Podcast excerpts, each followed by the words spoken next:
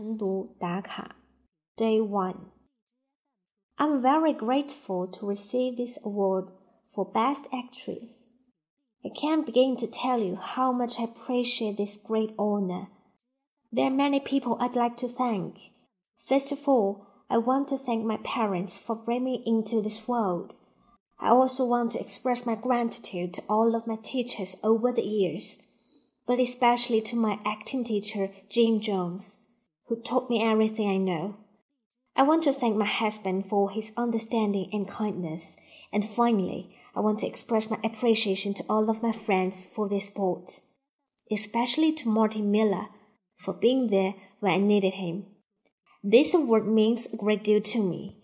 Words can't express how honored I feel at this moment. I remember this night for the rest of my life.